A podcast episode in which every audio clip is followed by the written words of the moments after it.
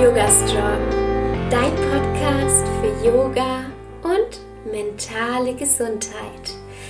Hallo und herzlich willkommen.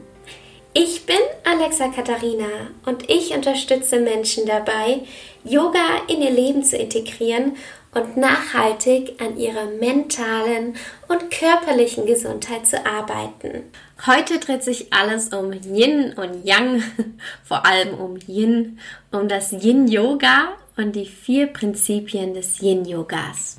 Es gibt ganz viele unterschiedliche Yoga-Stile. Manche sind körperlich eher anstrengend und manche eher entspannend. Ich habe in den letzten Wochen vermehrt Yin-Yoga geübt und möchte dir heute erzählen, was mir Yin-Yoga gegeben hat und wieso es so, so wertvoll ist. Yang steht für die Sonne, Männlichkeit, Wärme, Licht, Aktivität, Schnelligkeit. Yin steht für den Mond, die Weiblichkeit, Dunkelheit, Entspannung und Langsamkeit. Yin und Yang sind dabei relativ. Stell dir vor, du hast ein heißes Glas Wasser, ein warmes Glas Wasser und ein kaltes Glas Wasser. Wenn du jetzt das heiße Glas Wasser trinkst, im Gegensatz zum warmen Glas Wasser, dann ist das warme Glas Wasser Yin und das heiße Glas Wasser Yang. Wenn du jetzt aber ein kaltes Glas Wasser hast und ein warmes Glas Wasser, dann ist das kalte Glas Wasser Yin und das warme Glas Wasser Yang. Du siehst, es ist relativ. Yang haben wir auch in unserem Körper. Das sind nämlich unsere Muskeln, das Blut und unsere Haut. Also alle reagieren auf Hitze, auf Wärme. Aber wir haben auch Yin in unserem Körper. Yin ist unser Bindegewebe, also unsere Faszien, die Sehnen, die Bänder und die Knochen. Wir haben sogar auch Yin und Yang Organe. Die Nieren sind beispielsweise Yin-Organe. Die Harnblase dagegen ist ein Yang-Organ. Yin-Yoga konzentriert sich auf das Bindegewebe, während Yang-Yoga sich auf die Muskeln konzentriert. Yang-Yoga ist bewegungsbasiert, also wir erzeugen mit unseren Muskeln Wärme im Körper. Unsere Gelenke werden durch die Aktivität unserer Muskeln geschützt. Beim Yin-Yoga werden die Posen viel länger gehalten und die Muskeln dadurch entspannt und das Gewebe dadurch gedehnt.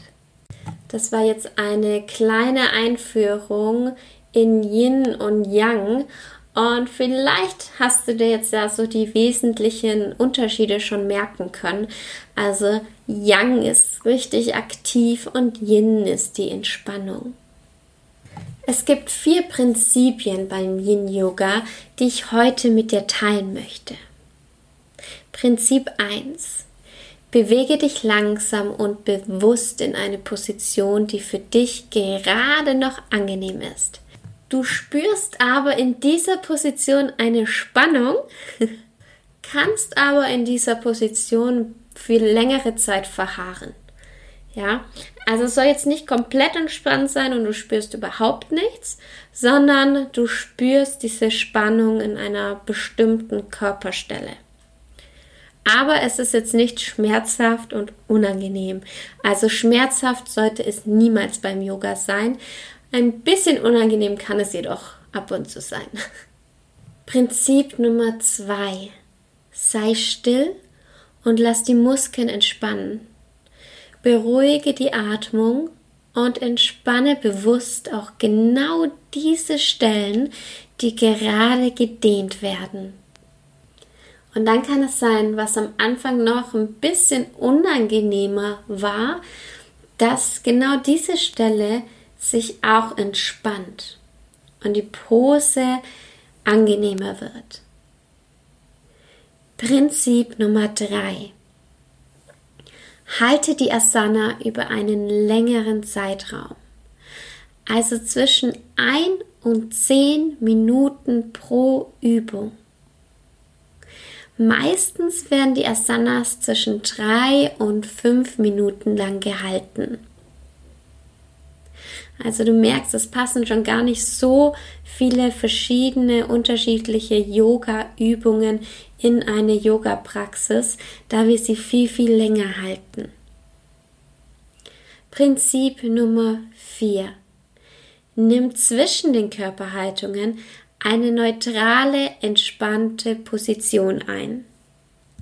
Also leg dich zum Beispiel auf den Rücken und entspanne den ganzen Körper.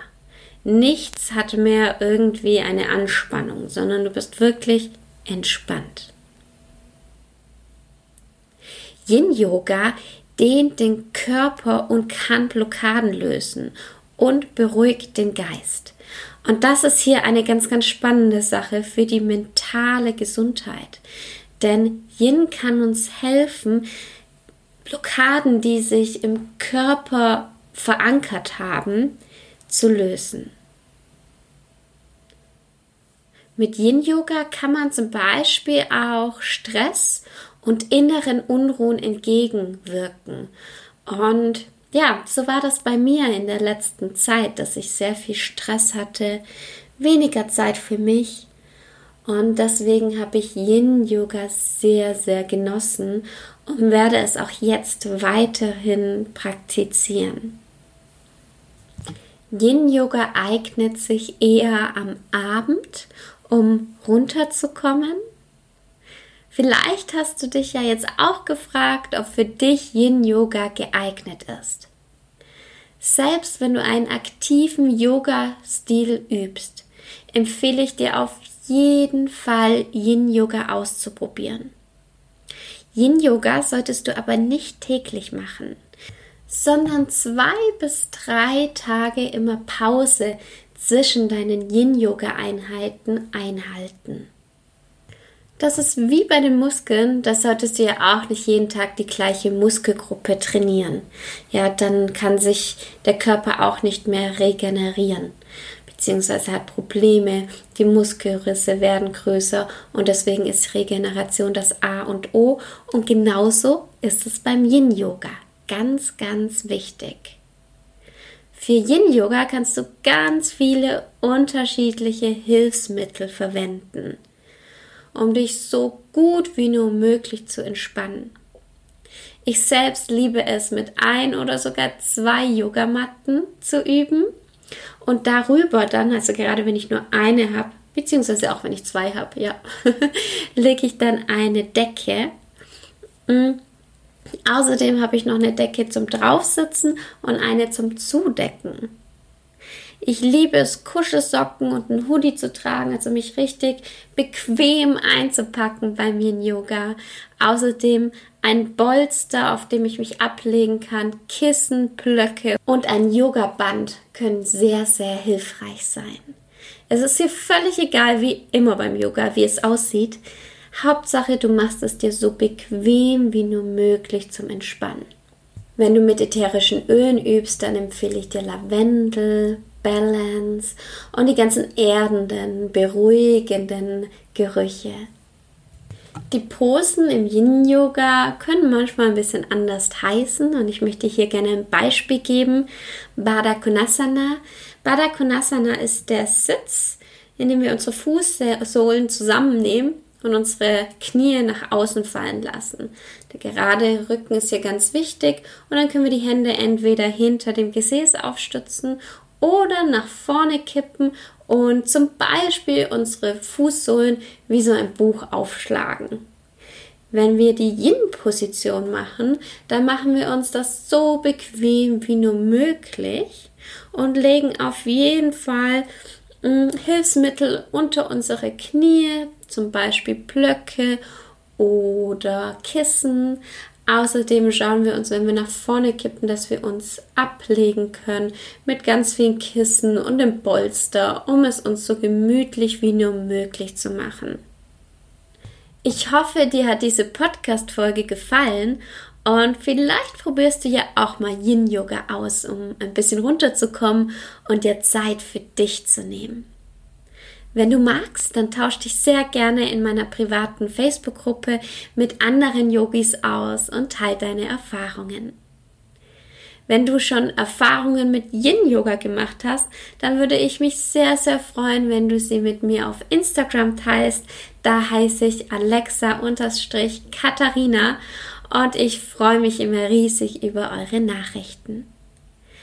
Die nächste Podcast-Folge kommt schon nächsten Montag um 7 Uhr morgens wieder online. Bis dahin wünsche ich dir eine wunderschöne Woche, tolle Feiertage, wenn du diese Podcast-Folge vor Weihnachten siehst und ganz viel Zeit für dich, um wieder Kraft zu tanken und dir was Gutes zu tun.